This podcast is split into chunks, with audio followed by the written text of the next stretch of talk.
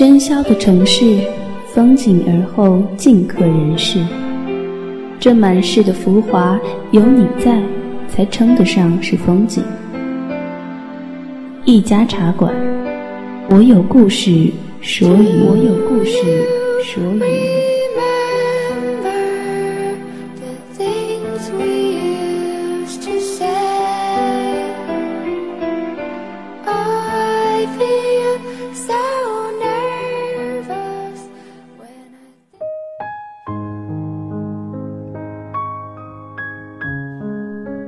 去你生活的尘埃，聆听我给你的温暖。这里是一家茶馆网络电台，我是浩然。你有没有这样的喜欢过一个人呢？明知道最后的最后到不了我们想去的地方，却还是偏执的想牵他的手去看沿途的风景。明知道下一秒就天各一方。却还是固执的要在上一秒拥抱。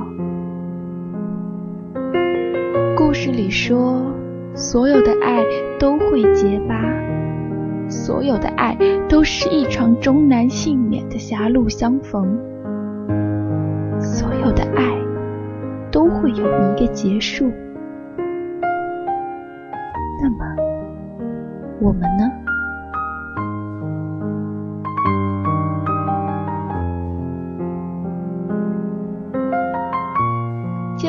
司调令的时候，夏小站一点也没有觉得意外。但他不仅没有接受这张前往布鲁塞尔的通行证，还提出了辞职。他就想让胡斐欠着他，欠着也是他们之间的一种牵绊。夏小站一直记得他第一次跟胡斐表白的情景。是在高三毕业的那个暑假，他们在学校附近的 KTV 里聚会。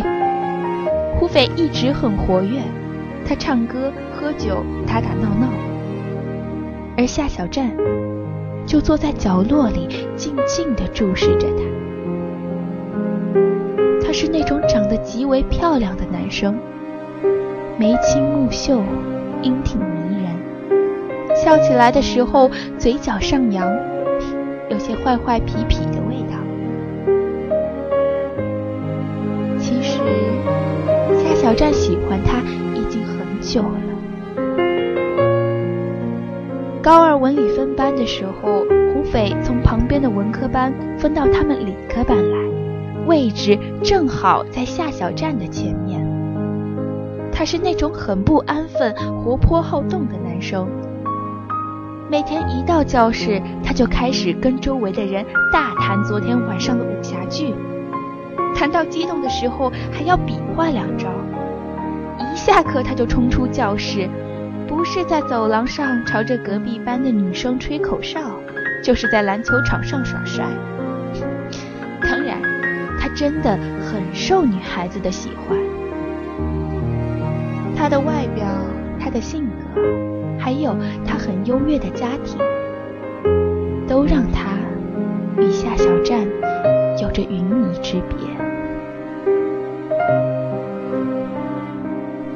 夏小站的父亲是钢厂的临时工，母亲因为左脚的残疾，只能在街口开了个报亭，卖报纸和杂志，所以。从一开始喜欢上胡斐的时候，连夏小站自己都觉得是个笑柄。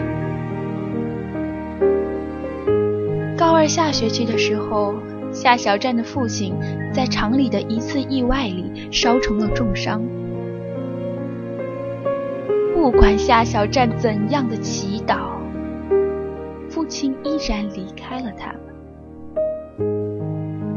戴着那枚黑色的袖套回到学校的时候，才知道在胡斐的发动下，班上的同学都去街上给他募捐了。老师搞了个捐款仪式，让夏小站站在讲台上接受同学们的捐款。当班长把那些钱交到他手里的时候，还发表了热情洋溢的讲话。他说，胡斐同学给夏小站同学捐了一个月的零用钱。夏小站低垂着眼，望着手里的那叠钱的时候，心里有着说不出的感觉。对，他和母亲真的很需要这笔捐款。这些钱却是生生的压在他的自尊上，让他很沉重、很压抑。胡斐依然坐在他的前面，但他几乎不再跟他说话，只是有的时候，他为一道题跟同学争论的时候，胡斐会很不耐烦地转过身，把写着题解的本子啪的一声拍在他的桌上。小站当然不会以为他这样做是因为他对他来说有着独特的意义，这对他来说不过就是想证明自己的聪明。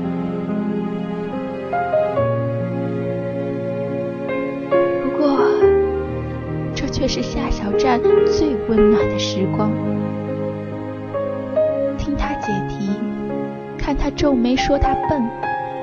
或者由着他拿笔戳他的手臂，问他：“你到底有没有听懂？”的时候，他会觉得整个教室里只有他和他。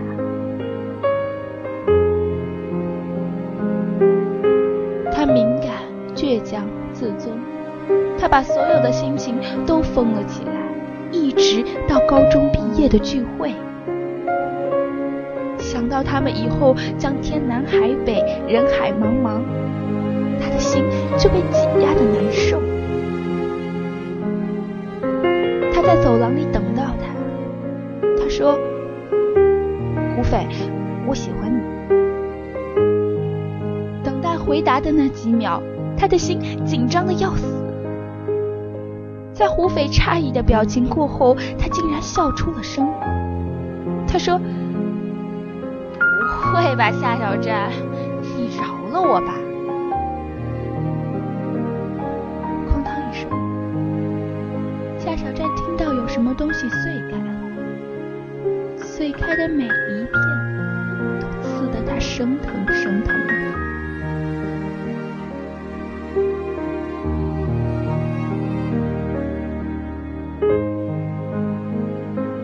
小站第一次跟胡斐牵手。是在大二的那年，夏小站没有想到胡斐竟然和他都留在了本市的大学里。依他的成绩，自然是可以考得更好。不过听说胡斐的父母不愿意他到外地求学，他从小都由保姆照顾得妥妥当当的，离得远了，的家人不放心。而夏小站留在本市上学的原因，只因为他不能把母亲一个人丢下。还有，在外地求学的花费肯定要比留在家里高很多。虽然他们在同一所大学，但平日里他们很少来往，有的时候在学校里见着。胡斐的身边也总是有着不同的女生，不仅仅是夏小站躲着他，他也躲着夏小站。对他来说，夏小站的表白就像洪水猛兽，让他落荒而逃。他怎么会喜欢平凡普通的他？他喜欢的就是那种和他一样闪闪发亮的女生。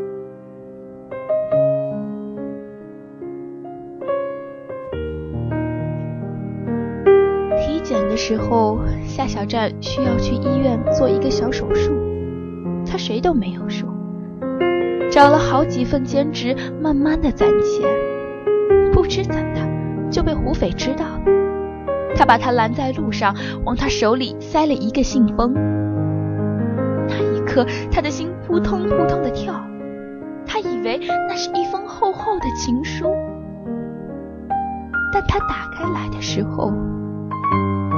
是厚厚的一叠钱。他说夏小寨大家都是同学有了难处为什么不说出来行了不用觉得太感动了这些钱就当是我借给你的等你工作以后有钱了再还吧。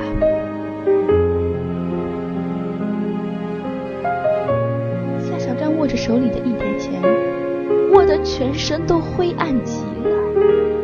倔强如他，却是比病死还要觉得难受。但他接受了那些钱。动手术的时候，他一直哭，一直哭。医生问他是不是麻药没有用，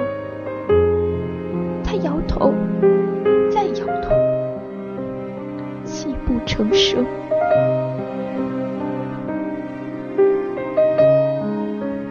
圣诞节的时候，胡斐来邀请夏小站一起过节。夏小站问他为什么，他吐了吐舌头说：“跟女朋友吵架了，他想找个女孩气气他。”夏小站同意了，即使他不过是他们爱情游戏里的道具，他真的那么的想让胡斐欠他一次。胡斐牵着他的手出现在胡斐女朋友面前的时候，他女朋友果然吃醋妒忌了。他看着胡斐松开他的手追了过去，看着那个女孩哭着捶打他的胸膛，看着他们紧紧的拥抱在一起。夏小站笑了一下，转身就离开了。他的左手握着右手，有种滚烫的感觉，又有种寒彻的感觉，在他的心里辗转碰撞。他圆满的完成了自己的使命，即使他爱他，爱的让自己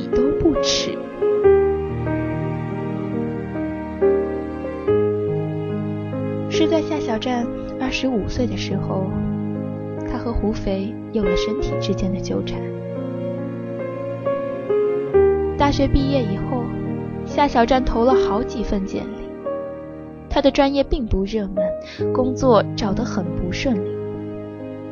那个时候，母亲的身体也越发的不好，夏小站不再允许他出去卖报纸。后来，夏小站终于进了一家不错的公司上班，那是因为胡斐就是那家公司的太子爷。夏小站开始上班以后，公司就安排他母亲去医院做了手术，电视台的人也来采访了。他们挤在小小的病房里，啪啪地拍着夏小站脸色苍白的母亲。母亲对着镜头不断的说：“感谢恒丰集团，他们对员工真是太好了。”而夏小站站得远远的，好像那不过是一场作秀，与他毫无瓜葛。他当然知道胡斐会出钱让他的母亲动手术的原因。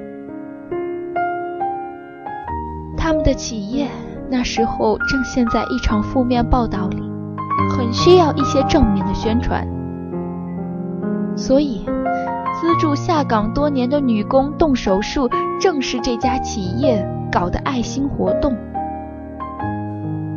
就像高三那一年，胡斐号召大家为夏小站捐款一样，学校表彰了他，还像大二那年。胡斐拿钱给夏小站动手术一样，他因为这件事情在学生会干部的竞选上胜出了。不可否认，他真的帮助了，即使这些帮助都是带着目的性。他用一个商人的头脑来做这些事情。把自己塑成一个重情重义、行侠仗义的男人，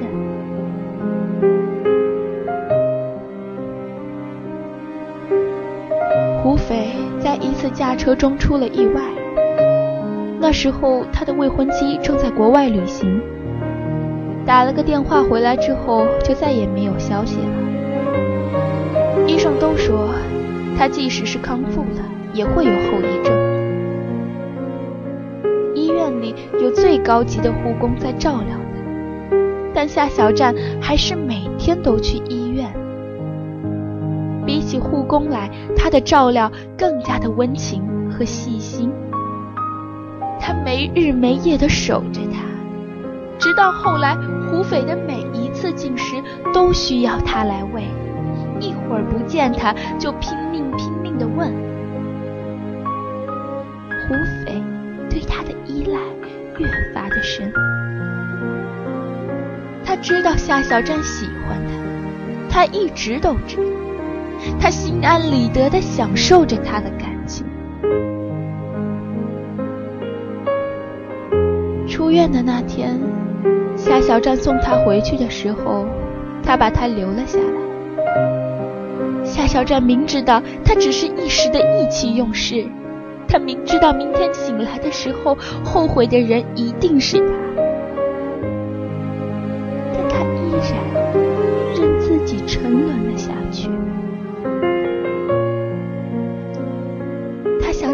高中的时光，他坐在他的身后，看着他的背影时，会觉得有一种茫然的幸福感。这些年来，他们一直有着牵绊，不是他欠着他，就是他欠着他。即使到现在，他能够有能力去还他的那些钱。却不想，那是他们之间的感情，是永远也扯不清的。胡斐的婚礼依然在筹备，他漂亮的未婚妻在他康复之后才会回来，而他给夏小站的是一张调令，派他出国。那是公司里很多人羡艳的。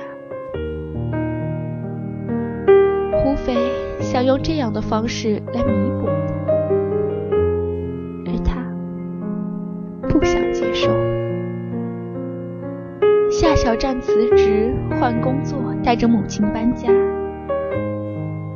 以后的以后，他跟他再也不会有交集。婚，而夏小站也应该去谈一场恋爱了。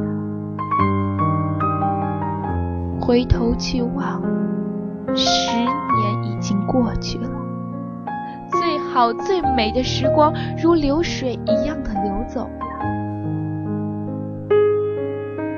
若是问他究竟爱他什么，其实他自己也说不出具体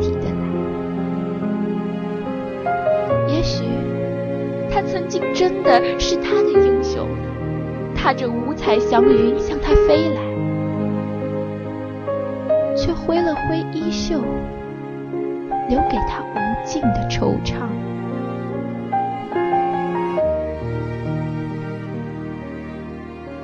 是在十年以后懂得，原来所有的爱都会结疤。所有的爱都是一场终难幸免的狭路相逢，所有的爱都会有一个结束。天亮的时候，他醒了。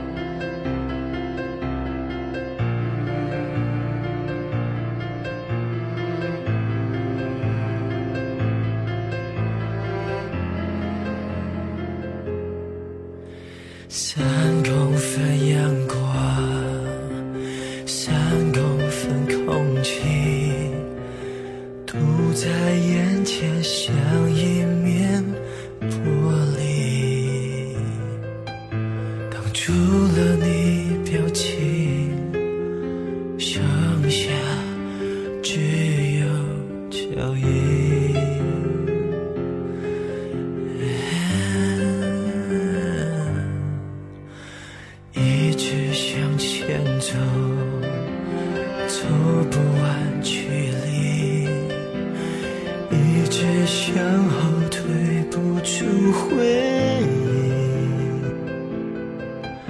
很高兴